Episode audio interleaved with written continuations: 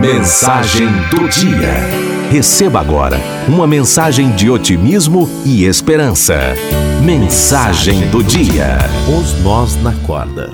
Havia um homem que vivia sempre sereno e atraía a atenção de todos que paravam para conversar com ele.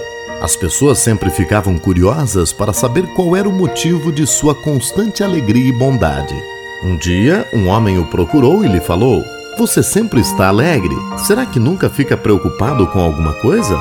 Não se preocupa com o seu futuro? Será que nunca pensa nos pecados dos quais Deus vai lhe pedir conta? Afinal, nesta vida todos somos pecadores.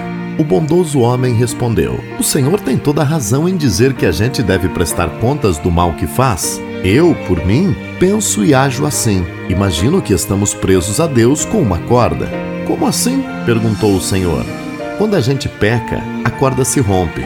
Mas quando a gente se arrepende e pede perdão, o que Deus faz? Ele pega as duas pontas da corda e faz um nó para reatá-la. Desse jeito, a corda fica mais curta e a gente fica mais perto de Deus.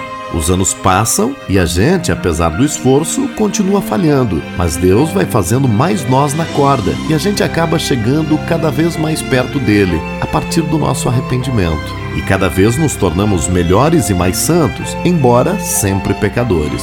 Então, por que devo me preocupar ou me entristecer? O Senhor ficou muito admirado com a sabedoria do homem e entendeu a situação daqueles que, embora pecadores, conhecem e amam a Deus.